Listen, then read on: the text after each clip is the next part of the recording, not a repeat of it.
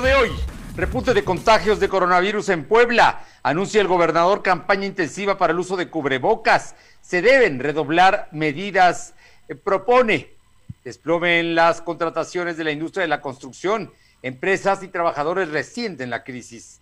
Pelean por el servicio de taxis piratas en el periférico. Transportistas y antorchistas disputan incluso a golpes el servicio. En Puebla Tecnológica, Michelle Olmos nos habla esta tarde de las transacciones bancarias por Internet. La temperatura ambiente en la zona metropolitana de la ciudad de Puebla es de 24 grados. Lo de hoy te conecta. Hay bloqueos en el puente internacional. Está pidiendo el apoyo de la policía. Noticias, salud, tecnología, entrevistas, debate, reportajes, tendencias, la mejor información. Lo de hoy, Lo de hoy radio con Fernando Alberto Crisanto. Muy buenas tardes, es un gusto saludarle. Gracias por estar en lo de hoy radio, gracias a todos los amigos que nos sintonizan a través de ABC Radio aquí en la capital poblana en el 1280 de AM, en la que buena de Ciudad Cerdán en el 93.5. También gracias a los amigos de la Sierra Norte del Estado allá que eh, sintonizan Radio Jicotepec en el 92.7 de FM y Radio Jicotepec en el 570 y en el sur, en el sur de Puebla el Mi Gente 980. Muchísimas gracias a todos ustedes y gracias también a quien lo hacen a, través de www.lodehoy.com.mx, nuestro canal de YouTube, LDH Noticias y también a través de eh, Facebook Live. Muchas gracias. Estamos aquí para informarle y hoy arrancamos con no las mejores noticias. ¿Por qué? Porque había la esperanza de que la próxima semana las cosas mejoraran, que la tendencia fuera a la baja, hablando de la curva de contagios. La verdad es que ayer fue un día extraordinario en la República, porque en México, todo el país, eh, se superaron los 8.400 casos de contagios, una cifra récord.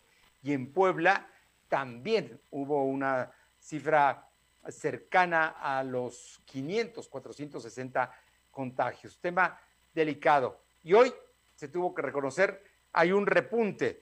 De ello nos informa mi compañera Aure Navarro. Aure, muy buenas tardes. Buenas tardes, pues les comento que Puebla registró un claro repunte de la pandemia por coronavirus al haber tenido a este viernes 338 contagios recientes y el deceso de 15 personas por esta enfermedad. De esta forma, Puebla alcanza ya un global de 18.797 personas contagiadas de coronavirus y un total de 2.357 muertes por COVID. El secretario de Salud, José Antonio Martínez, especificó que fueron 396 contagios reportados, de los cuales 58 pues son casos rezagados y solo los 338 son considerados como registros recientes. Precisó que se tienen 1.487 casos activos de COVID-19, de los cuales 527 son ambulatorios, así como 960 personas hospitalizadas y de estas 187 están conectados a un ventilador mecánico. La autoridad confirmó también que la pandemia por coronavirus pues se ha extendido, Fernando Auditorio, ya a 183 municipios poblanos, dejando libre solo a 34 demarcaciones sin contagios, Fernando.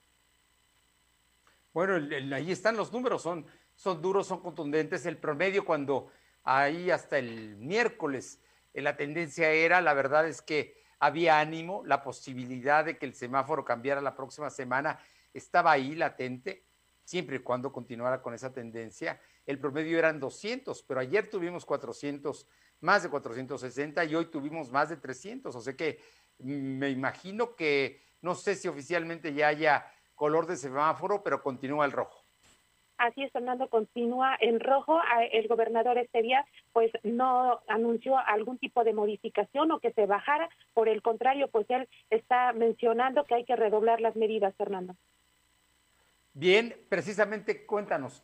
Hoy hizo declaraciones en este sentido porque está asumiendo el gobernador con su política establecida desde el principio.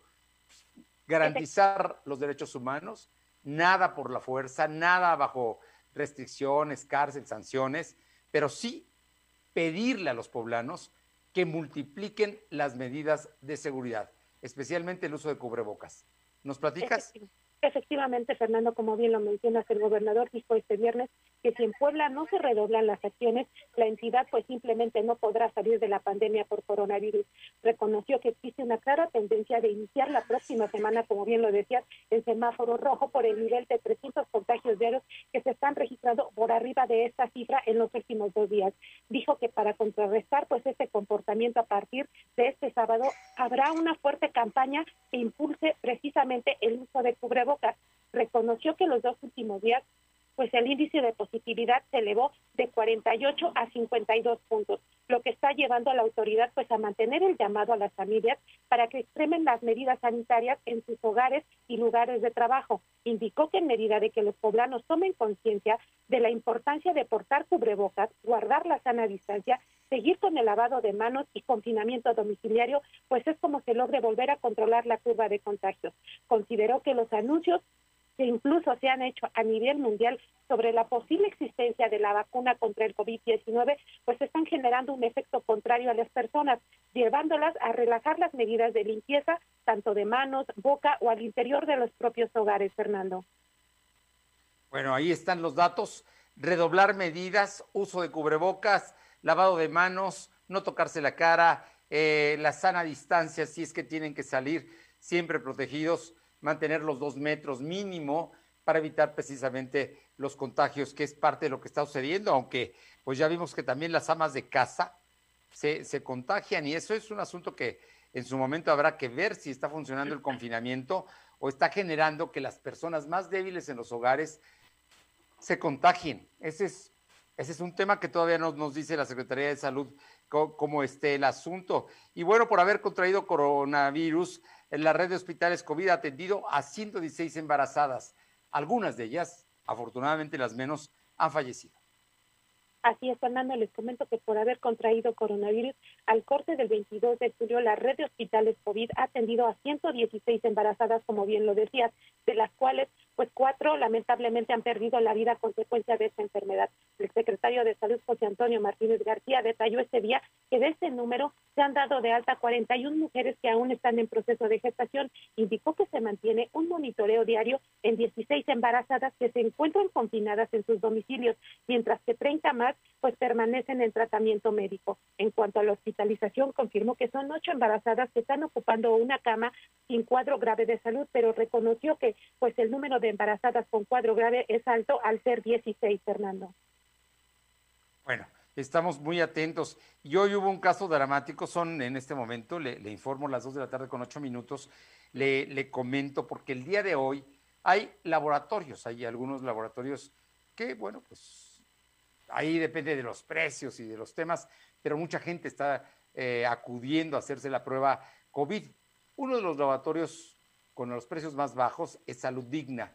Específicamente hay dos, creo que uno está por la Capu y otro más está en la 2 Poniente, casi esquina con 11 Norte. Ahí, el día de hoy, una persona que falleció, pero no es la primera. Y además han fallecido en sus hogares y en lugares públicos y lo que es peor, no entran a la estadística por una razón. No les hacen las pruebas. Eh, infórmanos, eh, Aure. Así es, Fernando. En promedio son 164 personas que han muerto en sus domicilios o en vía pública, sin que la autoridad de salud en el estado pues haya podido comprobar si los decesos fueron o no por coronavirus. Así lo confirmó el director de Vigilancia Epidemiológica, José Fernando Huerta Romano. Durante el reporte diario de COVID, detalló el especialista que Suma ha realizado 1.817 traslados de personas sospechosas de coronavirus a hospitales estatales COVID. Explicó que Suma acude al llamado de auxilio, pero cuando llegan a los domicilios por referencia de las calles, pues estas personas ya han perdido la vida sin que se les alcance, sin que alcancen a llegar a los hospitales y por lógica dice que el procedimiento cambia, sin que se les pueda hacer la prueba de COVID-19 para que exista la certeza sobre la causa o se documente la causa real que provocó la muerte, pues en estas 164 personas, Fernando. Bueno, pues ahí está 164 hasta el momento registrados que fue que llamaron a una ambulancia. Habrá otros casos que fallezcan en casa sin que lo sepan e incluso muchas veces por costumbre, por hábitos, por tradiciones, se les vela cuando deberían eh, proceder al protocolo que establece que todos los muertos de COVID tienen que ser incinerados. Pero bueno, este asunto es una realidad, está sucediendo y así estamos en Puebla. Aure, muchas gracias. Gracias, buena tarde. Son las 2 de la tarde con 10 minutos, 2 con 10 minutos y vámonos hasta la zona de Audi. Tenemos dos notas importantes, Nayeli Guadarrama. Una, que Audi el próximo lunes reinicia la producción nocturna. Están sacando ya los Audis que van a vender precisamente los nuevos modelos. En octubre empieza el año eh, automotriz, entonces tienen que producir para poder vender a Europa, a Estados Unidos, a Asia. Entonces van a aumentar el trabajo, pero también la CTM advierte que aumentaron los casos de COVID ahí en la zona, en la zona Audi. Te escuchamos, Nayeli. Buenas tardes, Fernando. Así es, te comento que el Sindicato Independiente de Trabajadores de Audi México anunció que a partir del próximo lunes 27 de julio reanudará actividades en el tercer turno de su planta armadora ubicada en San José, Chiapas. Eh, los horarios para cada turno quedarán de la siguiente manera. Para el primer turno serán de 6 de la mañana a 2 de la tarde, para el segundo de 2 a 9 y media de la noche, mientras que para el tercer turno de 9 y media de la noche a las 6 de la mañana. A través de un comunicado, el sindicato recomendó a los trabajadores revisar periódicamente los anuncios de la firma alemana por si existen cambios pertinentes en los horarios de las rutas de transporte. Asimismo, ante la emergencia sanitaria por coronavirus, les recordó a los empleados la importancia de usar el cubrebocas al utilizar el transporte personal, además al salir eh, ya con su uniforme puesto. Hay que recordar que el pasado lunes 22 de junio, Audi Puebla retomó sus actividades con el 30% de su plantilla laboral, cumpliendo lo acordado con las autoridades estatales, Fernando. Este, Hay que pues, recordar también que Audi, como, como parte de las industrias esenciales, bueno, ellos, ellos están trabajando y han hecho su planeación, ¿no? Del 30% me imagino que van a aumentar por lo menos otro 30%, por lo menos. como habían dicho, pues es eh, periódicamente este esta reapertura de actividades. También te comento que el líder de la Confederación de Trabajadores de México, Leobardo Soto Martínez, señaló que tras el reinicio de actividades de empresas en Ciudad Modelo, como Audi precisamente, se incrementó 30% los contagios de COVID-19. Soto Martínez reveló que con la reapertura de la planta automotriz desde el pasado 22 de junio se han disparado los contagios, lo que tiene preocupados a empresarios de diversos municipios como San José Chiapa, Oriental, Libres, Lara Grajales, Acajete y Celtepec. Sin embargo, aseguró que parar las actividades en la industria automotriz no es la mejor opción para contener los contagios.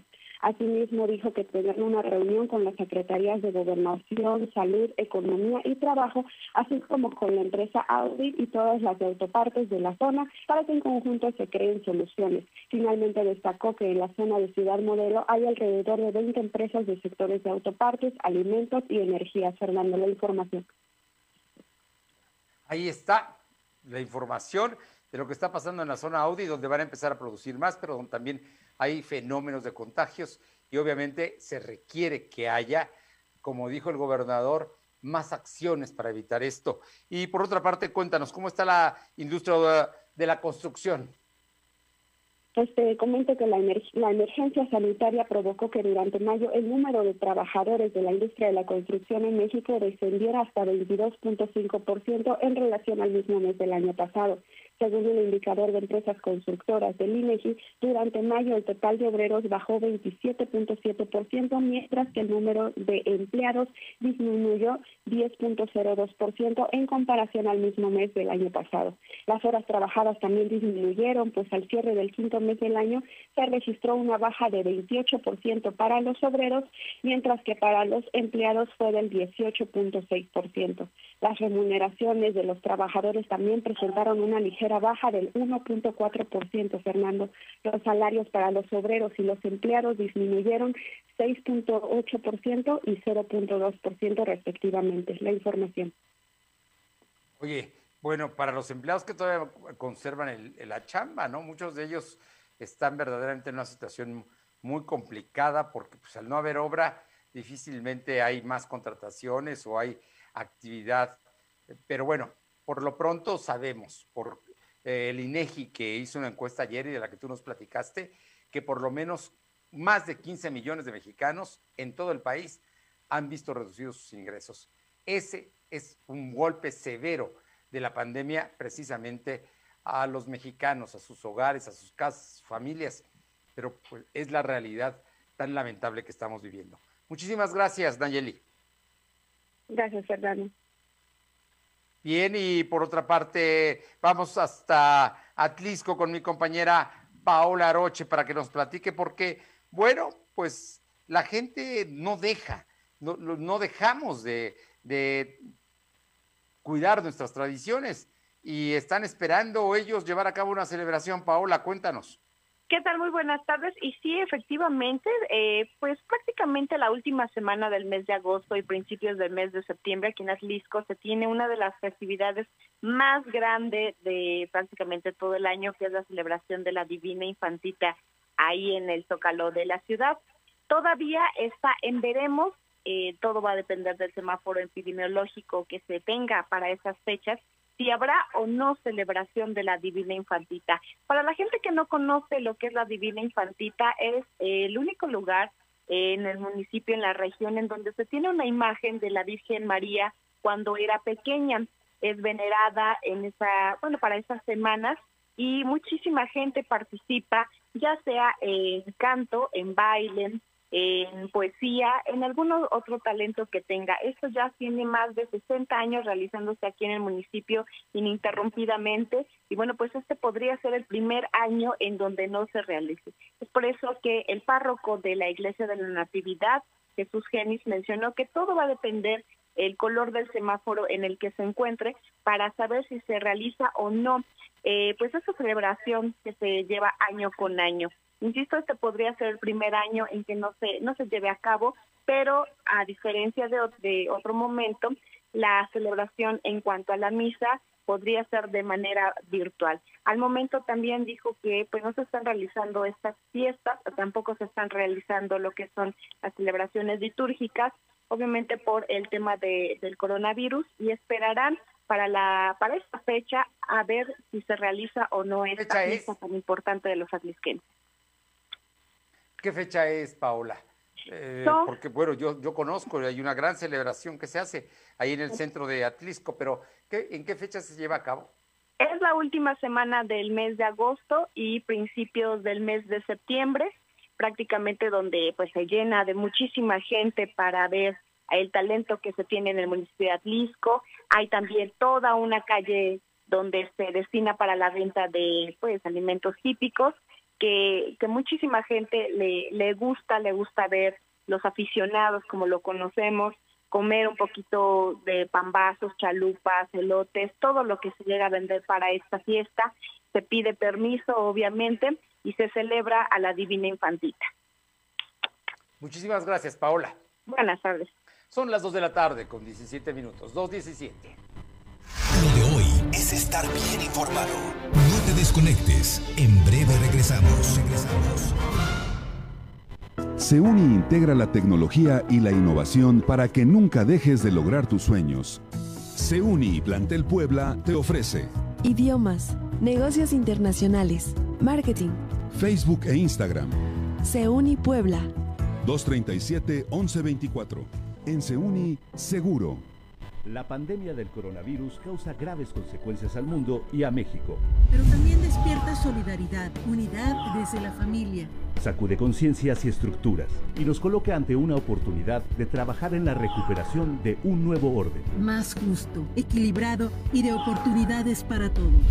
En el Senado haremos nuestra parte con responsabilidad. Con el compromiso de lograr un México más fuerte, solidario y justo. Senado de la República. Cercanía y resultados. Que estrenar sea tan fácil como solicitar tu crédito Coppel. Anímate, busca y compra. Así de fácil. Porque con tu crédito Coppel encuentras lo que quieres con la facilidad de pago que necesitas. ¿Qué esperas? Solicítalo ya. Crédito Coppel. Tan fácil que ya lo tienes.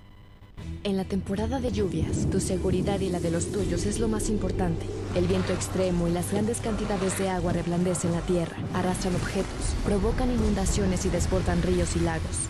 Infórmate y atiende las indicaciones oficiales. Ten a la mano un kit de emergencias, ponte a salvo. Y sobre todo, no intentes cruzar ríos, arroyos o pasos a desnivel. Con agua trabaja 24 horas al día por ti. Ayúdanos a protegerte. Gobierno de México. Creo que no es un tiempo para poder mandar a los niños a la escuela, ya que no existen las medidas sanitarias en los edificios de educación ni básica ni superior para el cuidado de los alumnos, ya que es un sector más vulnerable, las personas pequeñas y las personas que laboran ahí. Lo de hoy eres tú. Tu opinión nos interesa. Deja tu mensaje vía WhatsApp al 2223 2375 83. Comparte tus imágenes y tus reportes por Telegram al 22 223 2375 83. Lo de hoy es estar bien informado. Estamos de vuelta con Fernando Alberto Crisanto. La tecnología es lo de hoy. Mantente conectado. Bien, y todos, todos los viernes está con nosotros Michelle Olmos, consultora en redes sociales. La verdad, la verdad es que es un lujo que ya participe aquí y que pues nos da información, información que es muy importante porque el uso de las redes sociales se ha masificado y en este tiempo del confinamiento, pues mucha gente es realmente la forma de comunicarse, la forma de estar pendiente, atento, con información diversa, ¿eh? no necesariamente las malas noticias, sino que información de todo tipo. Bueno, pues en Puebla Tecnológica, Michelle Olmos nos habla hoy de las transacciones bancarias por Internet. Así es que vale la pena porque si usted está utilizando eh, precisamente las aplicaciones de los bancos para hacer movimientos económicos. Michelle, muy buenas tardes. Amigos de LDH, ¿cómo están? Me da muchísimo gusto saludarlos como siempre y hoy vamos a platicar de el tema de la seguridad. Es muy importante que ahora en el confinamiento y con el incremento del uso del internet tengamos mucho más cuidado en las transacciones bancarias y por supuesto también en la información que compartimos, ya que se ha detectado que la mayoría de eh, las tiendas o las e-commerce que están eh, surgiendo como nuevas ahorita en internet, la mayoría, o más bien el 60%, 6 de cada 10, no son e-commerce registradas, es decir, no son tiendas en línea que tengan un registro de seguridad que nos permita tener seguros nuestros datos y nuestra compra. ¿Qué tenemos que hacer? Para eh, poder saber si una e-commerce o una tienda en línea es segura, en donde estamos comprando. Lo primero que tienes que verificar es el certificado de seguridad o como le decimos técnicamente pasarela de pago segura.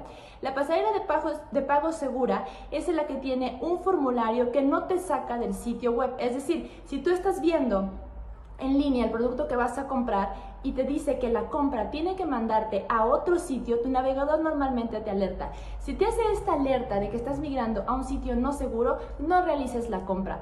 También es muy importante que te fijes en los plazos de envío. Normalmente las tiendas que te dicen que van a tardar más de 30 días están siendo las que son fraudulentas. También es importante que solicites una dirección física al comprador o que te fijes si tiene un registro como contribuyente en la parte de abajo. Técnicamente se llama footer, la parte de abajo, en donde vienen los certificados de seguridad o las licencias de pasarela de pagos. Si es un sitio que tiene pasarelas como pagos en PayPal o dinero mail, tienes ya un escaloncito de seguridad. Sin embargo, también tienes que verificar que el sitio web, es decir, el dominio que aparece hasta arriba, sea un dominio que tenga la S de seguridad, HTTPS. Aparece S dos puntos, diagonal, diagonal. Si estás navegando en un sitio en el que vas a realizar una compra y no tiene la S, mejor ni sigas viendo los productos porque seguramente es una tienda en línea fraudulenta. También te recomiendo que si vas a comprar productos del extranjero, seas muy cuidadoso en que haya envíos a México porque también tenemos anuncios o estamos recibiendo anuncios de diferentes e-commerce de otros países que no hacen, no hacen envíos a México y te lo dicen una vez que ya realizaste la compra. Entonces tienes que estar muy informado también de los productos que estás comprando a través de las e-commerce. Y otro aspecto importante, cuando vas a llenar el formulario de pago, es súper importante que revises que el formulario también tenga la S arriba, porque no sirve de nada que en el catálogo haya la S y cuando vas al formulario de pago, es decir, donde pones tus datos de la tarjeta de crédito que vas a usar, tu nombre y tu dirección, no te dé la opción de tener hasta arriba la S, más bien no se ve la S en el navegador, entonces podría ser también una página fraudulenta. Y algo muy representativo, si te da la opción de facturación, estás hablando de que hay otro escaloncito de seguridad. Si no tienes la opción de facturar tu compra, estás hablando de una e-commerce que no tiene buenos certificados de pago, así que podrías correr el riesgo de que tu producto no llegara. Recuerda, te resumo, la S como certificado de seguridad, pasarelas de pagos como PayPal, dinero mail, también son, son certificados de seguridad y algunos eh, que se realizan en eh, tiendas de conveniencia. Y otra cosa muy importante, que tu compra se realice dentro del mismo sitio, que no te lance a otro sitio, que te asegures que tu compra sí tiene envío a México, que la página esté en español y, y si te da la opción para facturar, estás hablando de que es un sitio seguro. Si no, mejor no lo compres. Si no tiene dirección física, mejor no lo compres. Si no tiene un teléfono de contacto donde puedas asegurar tu compra, mejor no te arriesgues. Lo más importante es estar informados y no dar nuestros datos de la tarjeta de crédito a cualquiera y hacer compras responsables. Tú siempre tienes la mejor opinión. Si tienes dudas y comentarios, déjalos aquí en nuestras redes sociales de lo de hoy. Adiós. Muchísimas gracias, Michelle. Importante, ¿eh? Todo lo que nos dijiste, muy importante, hay que tener mucho cuidado. Primero, el dinero no lo regalan, luego el dinero está escaso. Así es que lo peor que nos puede pasar es ser sujetos a un fraude. Así es que más vale cuidar lo que tenemos y verdaderamente comprar lo que necesitamos. Vámonos con mi compañera Alba Méndez, porque ayer Antorcha Campesina recibió en el Tribunal Electoral del Poder Judicial de la Federación una negativa para ser partido político. Con esto va a la última instancia, que es la Sala General. Cuéntanos, Alba. Así es, Fernando. Muy buenas tardes a ti y a todo el auditorio de Delodel. Pues como bien comentas, la tarde de ayer el Tribunal Electoral del Poder Judicial de la Federación, eh, bueno, pues ahora sí que le dio un nuevo revés al movimiento antorchista poblano, ya que en su intento por convertirse en partido político en las elecciones, de cara a las elecciones al 2021, bueno, pues le fue rechazado este registro. Y bueno, pues esto fue por una serie de irregularidades que impiden el mismo. Por unanimidad, los magistrados consideraron fundados los argumentos del Tribunal Electoral del Estado, que el 31 de marzo declaró como no procedentes los agravios reclamados al Instituto Electoral del Estado por negarle su constitución como partido político en Puebla. Bueno, pues sin embargo, como ya comentabas, Fernando, Antorcha Campesina aún puede recurrir a la última instancia, que es la Sala Superior del Tribunal, para que revise su caso. Sin embargo, pues bueno, será poco probable que sus integrantes vayan en contra de una decisión que ya pasó por la sala regional del tribunal y el IE, aun cuando las tres instancias coinciden en identificar como ilegales y bueno, pues, que hay omisiones. Y bueno, pues de esta forma se desecha los recursos interpuestos por Elícer eh, Casiano Popocal, quien se ostentó como representante del MAP al considerar que la organización no presentó una carta de intención para constituirse como un partido político en enero del 2019. Y bueno, pues esto es lo que hizo que eh, se desistió a seguir pues en el mismo proceso. La información, Fernando. Brevemente, nada más infórmanos, hay una diputada que está pidiendo que aumente el castigo para el hostigamiento sexual. Así es, Fernando. Comentarte que la diputada por el Partido del Trabajo, Guadalupe Muciño Muñoz, propuso reformar el Código Penal, la eh, incrementar a cinco años de cárcel la sanción de por hostigamiento sexual de Puebla. Y es que, bueno, pues dice que este tema ha crecido de manera preocupante debido a que los responsables saben que el castigo solo es de dos años y, bueno, pues se aprovechan para cometer estas acciones que de manera impune, eh, bueno, pues siguen sucediendo. Y, bueno, pues dijo que sentenció que al elevar la pena a cinco años de cárcel y aplicar una multa de 50 a 300 días de salario se podrán ir frenando esta conducta antisocial y proteger la integridad y dignidad de las personas. La información, Fernando. Gracias, Alma. Muy buenas tardes. Seguimos al pendiente. Vámonos con. Gracias, Alma. Vámonos con Aure Navarro. Son las 2 de la tarde con 28 minutos. Aure, platícanos el, el tema de las escuelas. Las escuelas al deber, no están abiertas porque eh, los maestros y los directores y todo el sistema está trabajando desde el lunes pasado. Sin embargo, hay robos en las escuelas. Platícanos. Pues así es, les comento que debido a que la pandemia por coronavirus está obligando a mantener en los planteles educativos, los robos en estos han empezado a incrementar. Para inhibir este problema, el gobierno del Estado incluirá seguridad para que soliciten vigilancia en sus escuelas. Bien el gobernador ese día admitió desconocer que este fenómeno tenga origen en municipios de la Mixteca, como en la región de San Martín Texmelucan, puntualizó que dispondrá seguridad para evitar que los atracos a escuelas se transporte durante lo que resta de la pandemia por coronavirus. Lo anterior se dio en respuesta a Fernando Auditorio a la denuncia que hizo la Asociación de Padres de Familia en la región de San Martín Texmelucan donde acusaron que los 10 escuelas pues, han sido secretarias de atraco, llevándose principalmente se llevan principalmente el equipo de cómputo, ¿no? Que es, digamos que, lo que puede ser valioso. Efectivamente, es donde pues, la persona que entra a robar empiezan a llevarse a hacer estos tipos de cómputos lo que tienen de mayor valor las escuelas, hermanos. Por eso es que el gobierno dijo, bueno, si se le hace llegar la solicitud, entonces a esas escuelas pues se les estará eh, enviando seguridad para impedir que vuelvan a ser sujetas de robo. Sin embargo, no especificó el gobernador si esta seguridad se le brindará por parte de los municipios o será el gobierno del estado el que envíe policías o elementos para dar la seguridad a estas escuelas. Bien. Por otra parte, un tema muy importante, la disputa por el transporte público, pero es el transporte pirata, es el transporte que está por el periférico, es el transporte que sale en viajes hacia Izúcar de Matamoros, eh, Atlisco, y ahí nuevamente Antorcha Campesina. Cuéntanos. Efectivamente, las agrupaciones de transporte público y de servicio tipo taxi que operan de forma pirata, incurriendo incluso en acciones delincuenciales, pues están siendo investigadas para terminar con ellos. Eso, eso fue lo que sentenció ese día el gobernador Miguel Barbosa Huerta. Admitió el mandatario que el conato de riña que se dio ayer en la zona de la vía Tizcayos, a la altura de Plaza Aventura, entre integrantes de Antorcha Campesina y taxistas de la plataforma Uber, por la pelea de las bases de operación es un foco que prende las alarmas de la autoridad estatal. Reiteró que existe una investigación en curso en contra de este tipo de agrupaciones que prestan sus servicios, dijo, de Puebla Capital hasta Izúcar de Matamoros. Indicó que de otras administraciones en la cual advierte que no se va a solapar este tipo de operaciones pirata. Incluso dijo que él no dejará que su gobierno se manche con este tipo de prácticas permitidas por pasadas administraciones, Fernando. Bueno, estamos ahí pendientes, ¿no? Porque son piratas los transportistas que están y que ayer pelearon, ¿no? ni siquiera son las rutas ni las líneas establecidas.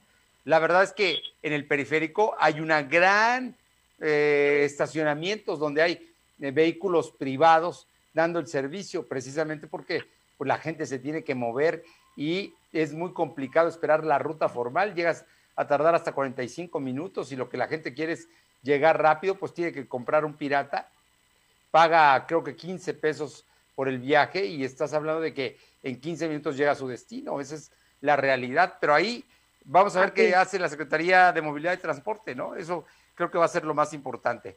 Muchas gracias, Aure. Gracias, buenas Son las 2 de la tarde con 32 minutos, 2 con 32.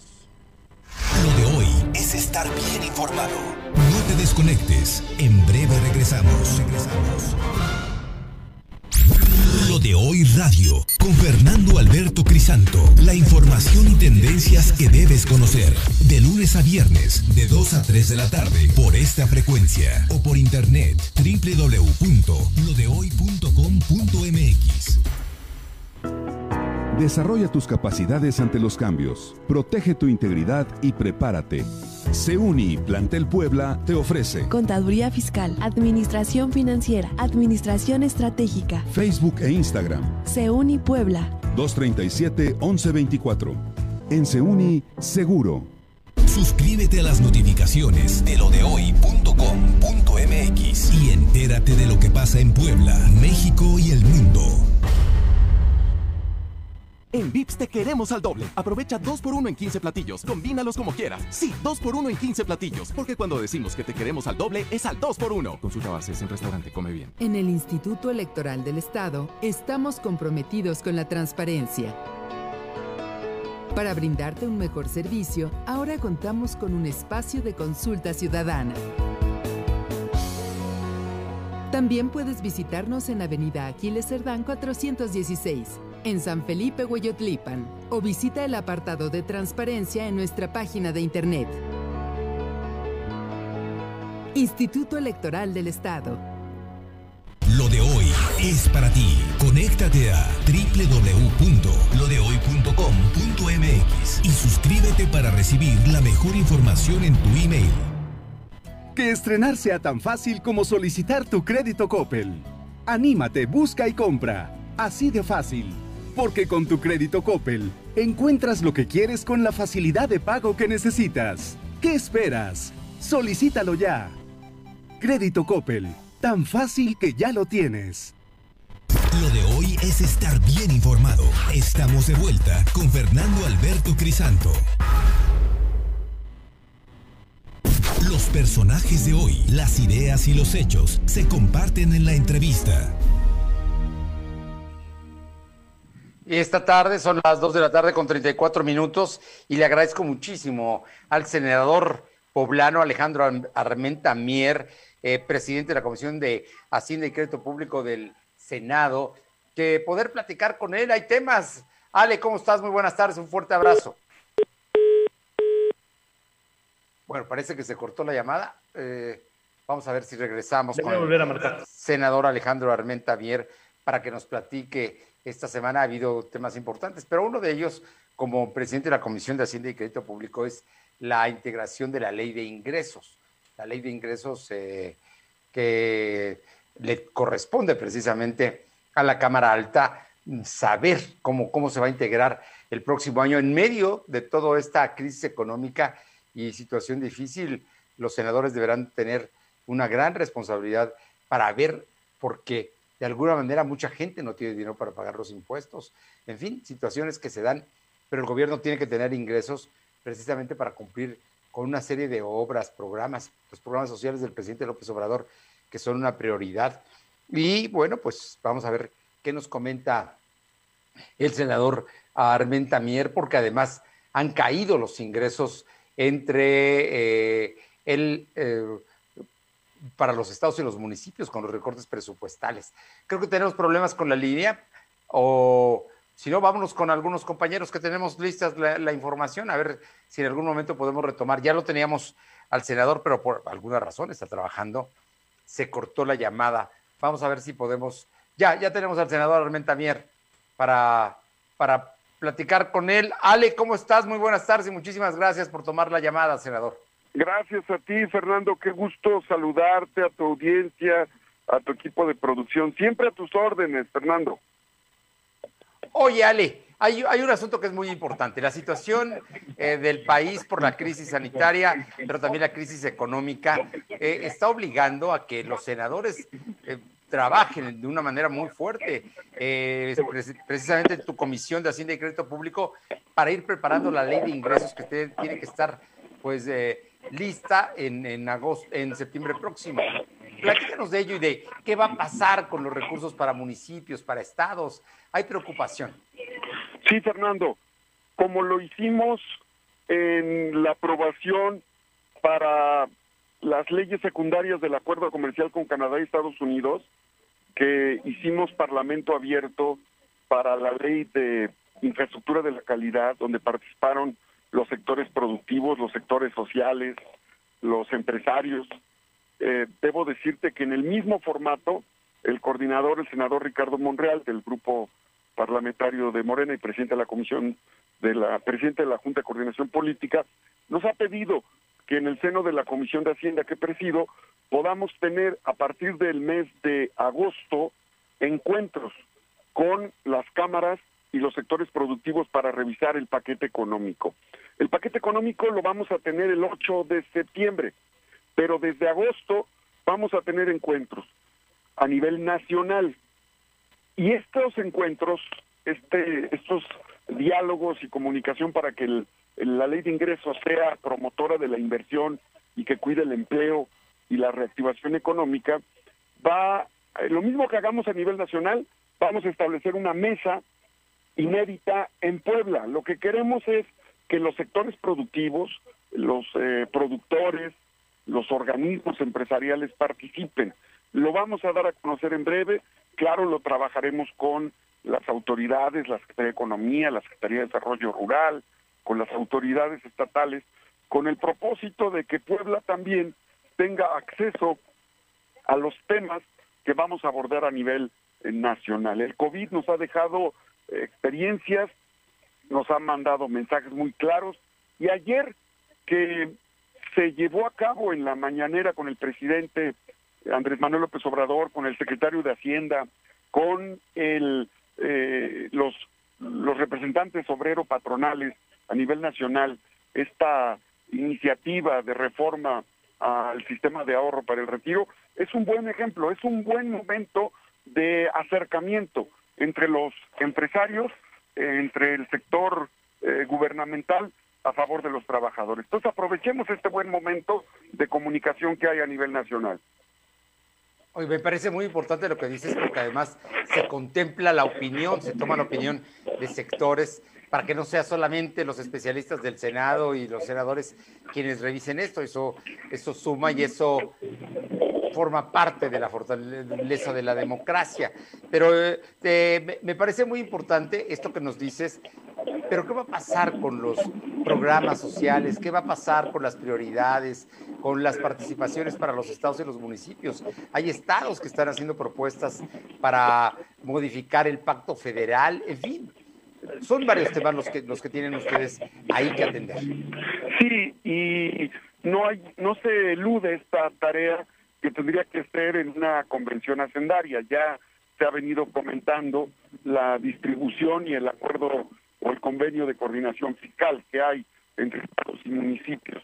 La ley de ingresos lo que contempla, o el paquete económico, lo que contempla a partir del 8 de septiembre es la ley de ingresos, la miscelánea fiscal, las leyes correspondientes a, los ingresos en materia petrolera y luego el presupuesto de egresos. Esos son, eh, y obviamente los criterios de política económica. Eh, el criterio de política económica en este momento, eh, Fernando, tuvo modificaciones porque el impacto del COVID, la desaceleración económica y eh, la guerra comercial por los precios del petróleo entre eh, Rusia y la, los países árabes desplomaron en pleno COVID, eh, desplomaron la, el, precio del barril. Hoy el precio del barril, la mezcla mexicana, está entre 39, 38 y 40 dólares el barril. Hoy el desliz o la, la cotización del peso con respecto al dólar ha recuperado paulatinamente su presencia frente al dólar después de que estuvo a 27, 28 eh, pesos el dólar.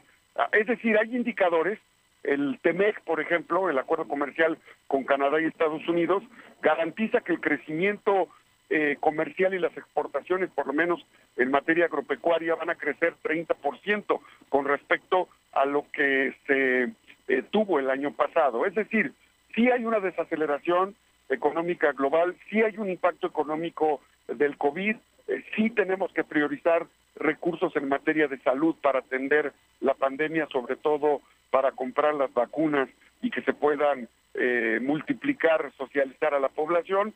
Sí tenemos que atender el tema de vinculación para rescatar al sector productivo, las micro, pequeñas, medianas empresas, pero también tenemos factores a favor que eh, nos eh, son elementos que vamos a analizar y que queremos discutir, que queremos compartir con los empresarios. Por eso vamos a iniciar en agosto. No nos vamos a esperar a que el paquete económico nos llegue el 8 de septiembre, que es el día que formalmente se tiene que entregar, un mes antes. Vamos a estar dialogando con los sectores productivos. Muy bien.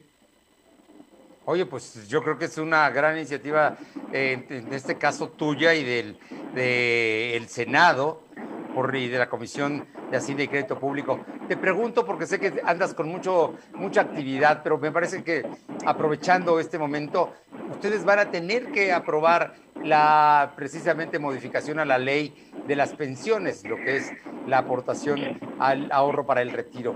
Platícanos, mm, parece que las cosas van bien. Sí, fíjate que después de que se pensaba, eh, obviamente había la especulación de que se estatizarían el sistema de ahorro y que solamente el Banco del Bienestar lo iba a concentrar. Hoy ha quedado muy claro que para el presidente de la República es fundamental y para el gobierno la competitividad en el sistema financiero. Las AFORES juegan un papel fundamental en ese sentido. Y también hay que reconocer, ayer lo dijo el propio presidente, esto se logra eh, primero por la voluntad de los empresarios, y hay que decirlo, imagínate pasar de una aportación para el fondo de retiro de 5.15% a 13.8, casi 14%.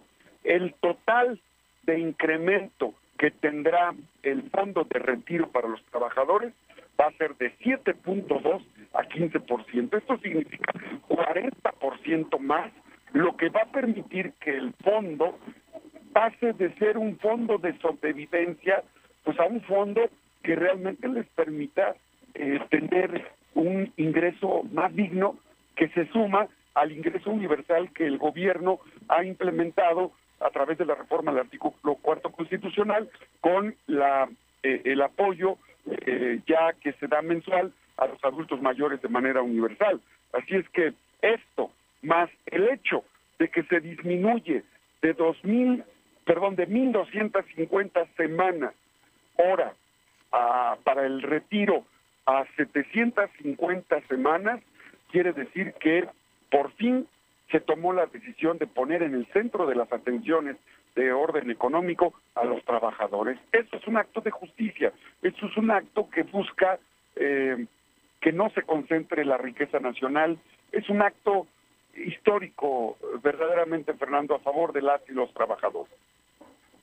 Y lo mejor, tiene el consenso del gobierno, de los partidos y también de los empresarios y los trabajadores. Creo que ahí las cosas pintan bien. Finalmente te pregunto, eh, ¿vas a ser presidente de eh, la mesa directiva del Senado? Se está mencionando tu nombre con mucha frecuencia. Sé que eres muy cauto, te conozco, pero sin duda sería una gran distinción para Puebla y que nuestro senador poblano estuviera en esa posición. Sí, sí quisiera, Fernando, pero te soy honesto, no estoy haciendo nada para lograrlo. ¿Por qué? Implicaría distraerme en la Comisión de Hacienda, que también debo decirte, eh, tengo el honor de ser el primer poblano que preside la Comisión de Hacienda en el Senado de la República. Ya investigué bien. Y eso, pues también es un alto honor.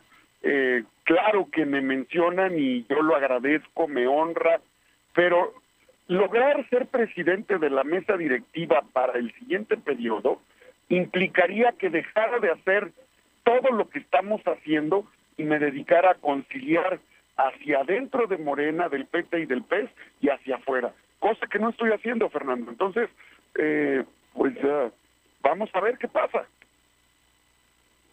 Eres un profesional de la política y lo que suceda tendrá que ser para bien. Alejandro Armenta Mier, senador de la República por Puebla, mm, senador de Morena. Muchísimas gracias por estos minutos y seguramente pronto nos volveremos a encontrar. Claro que sí, Fernando, al contrario, estoy para servirte. Gracias por la generosidad de este espacio para tu servidor. Gracias. Gracias a ti, un fuerte abrazo. Son las 2 de la tarde con 37 con en este momento son las 2 de la tarde con 47 minutos, 2.47. Lo de hoy es estar bien informado desconectes. En breve regresamos. Regresamos. En Seuni, descubre y desarrolla todo tu potencial. Intégrate y aprende más. Seuni Plantel Puebla te ofrece Administración Inmobiliaria, Arquitectura, Ingeniería Civil, Facebook e Instagram. Seuni Puebla. 237-1124, 130-1421. En Seuni, seguro.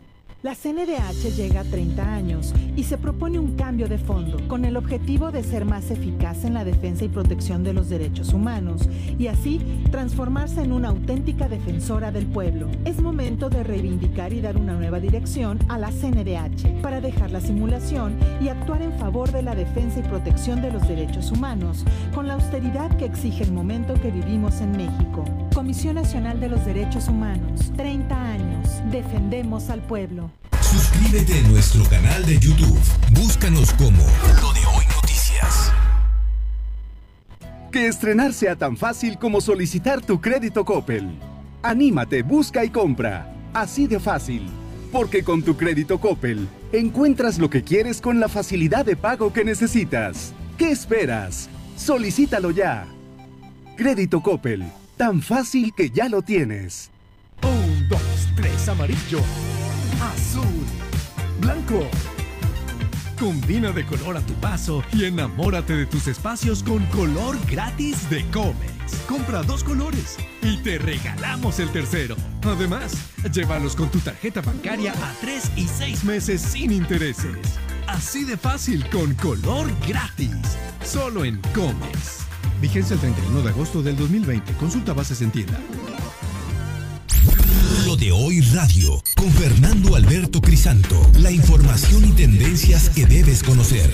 De lunes a viernes, de 2 a 3 de la tarde, por esta frecuencia. O por internet, www.lodehoy.com.mx.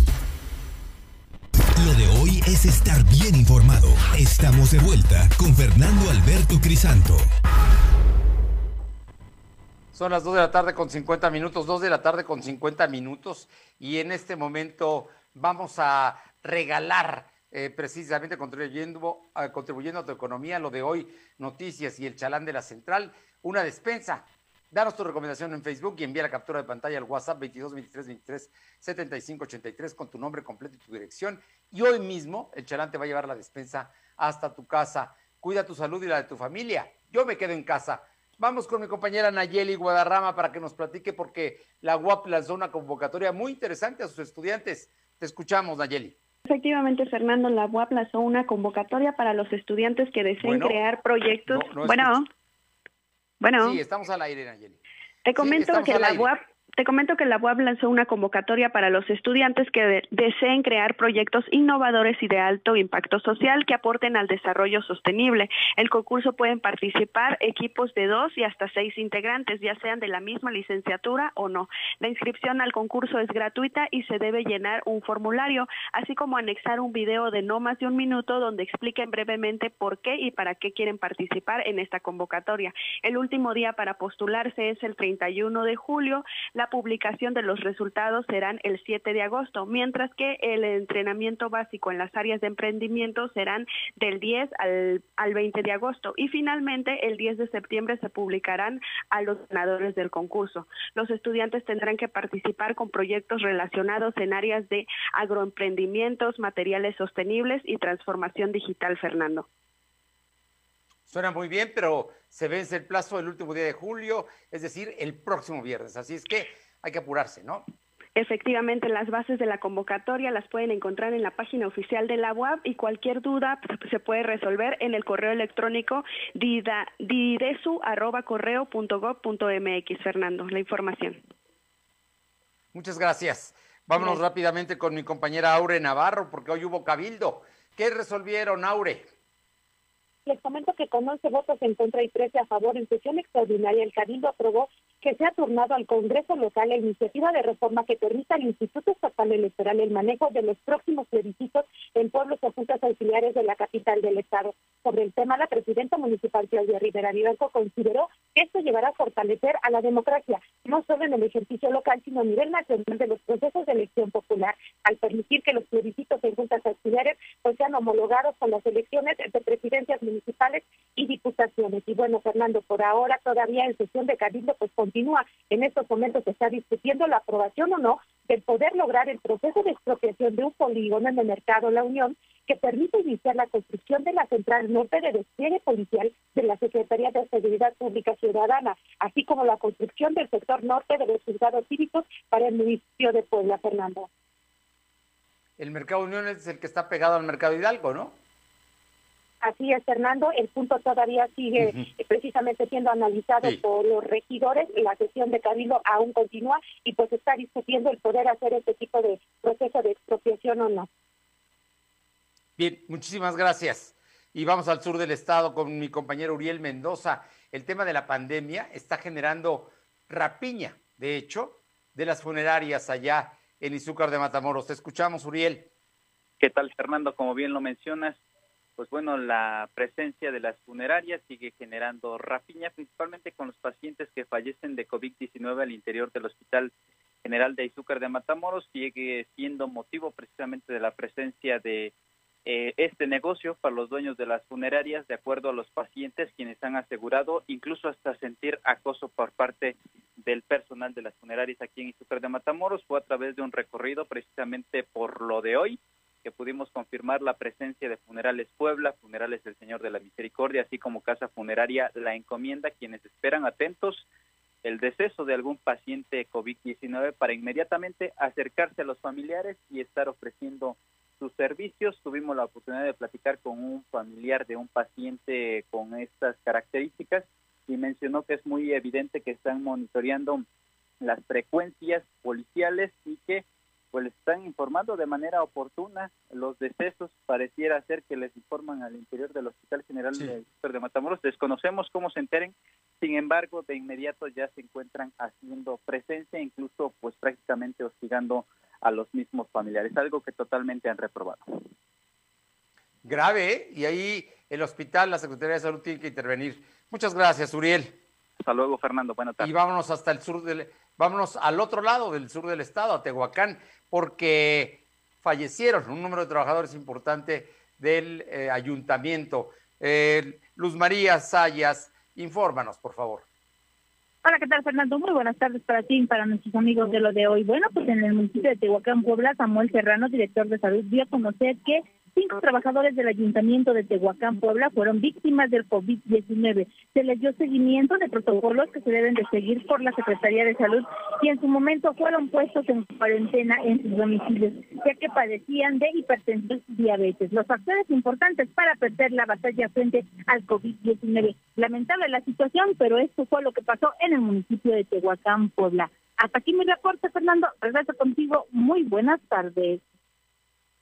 Gracias, Luz María. Y vámonos, los deportes. De hoy es pasión y la pasión está en juego.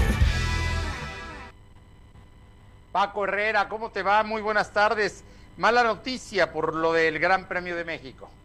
Fernando, buenas tardes. Pues sí, una mala noticia para los aficionados mexicanos al automovilismo, ya que la Fórmula 1 anunció hoy la cancelación de la edición 2020 del Gran Premio de México programado para el domingo primero de noviembre.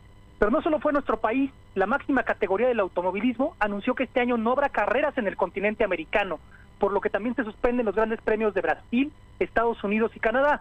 Sabemos que México, Estados Unidos y Brasil son de los países más golpeados por la pandemia de COVID-19, lo que no hace viable programar las carreras que incluyen la movilización de cientos de personas entre pilotos, mecánicos y staff. Bueno, pues ahí está garantizan que en el 2021 continuará e incluso escuchaba yo a uno de los organizadores que quien ya haya comprado boleto lo puede guardar y será válido para el próximo año. Sí, la buena noticia para los aficionados al automovilismo es que el contrato de tres años se va a respetar. O sea, este año no cuenta en el contrato, así que tendremos Fórmula 1 en México en 2021, 2022 y 2023.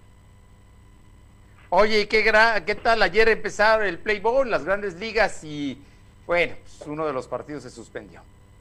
Bueno, por fin arrancaron las grandes ligas, aunque una tormenta impidió culminar el partido entre Yankees de Nueva York y los campeones nacionales de Washington, que quedó 4-1.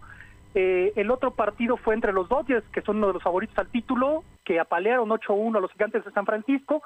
Y el detalle aquí fue que el lanzamiento inaugural lo realizó el doctor Antonio Fauci, que es la cabeza de la batalla contra la pandemia de COVID en Estados Unidos, y se volvió viral porque hizo un lanzamiento muy, muy desafortunado que se fue hacia los lados. Pero ya empezó la temporada de las grandes ligas. Es doctor, no es lo suyo el béisbol, por lo menos no ser lanzador. Creo que no llegó, pero ni al, ah, bueno, al home ni siquiera, pero lo desvió totalmente. Oye, fue completamente eh, hay lado. casos Vande, te escucho. Que se fue completamente de lado su lanzamiento, fue, fue en otra dirección. Sí, sí, sí, sí, sí, como si hubiera tirado a primera. Eh, cuéntanos, el Juventus pospone la coronación. Bueno, Juventus se podía conquistar ayer su noveno escudeto consecutivo, pero perdió contra el Udinese en la jornada 35 de la Serie A por marcador de 2-1.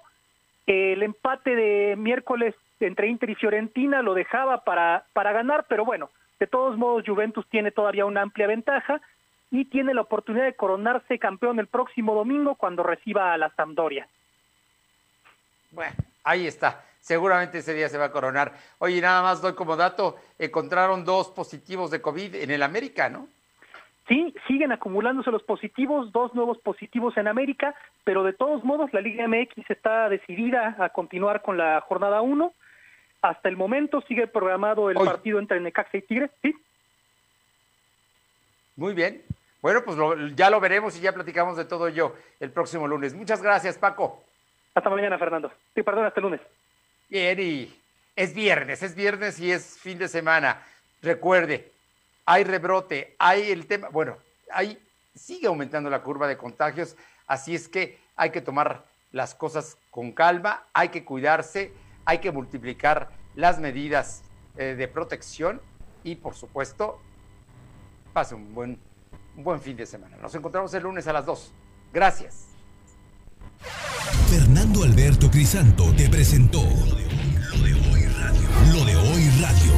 Te esperamos de lunes a viernes, de 2 a 3 de la tarde por esta frecuencia, en la cobertura más amplia a nivel estatal. Y síguenos en internet www.lodehoy.com.mx y en nuestras redes sociales como arroba LDH Noticias. Lo de Hoy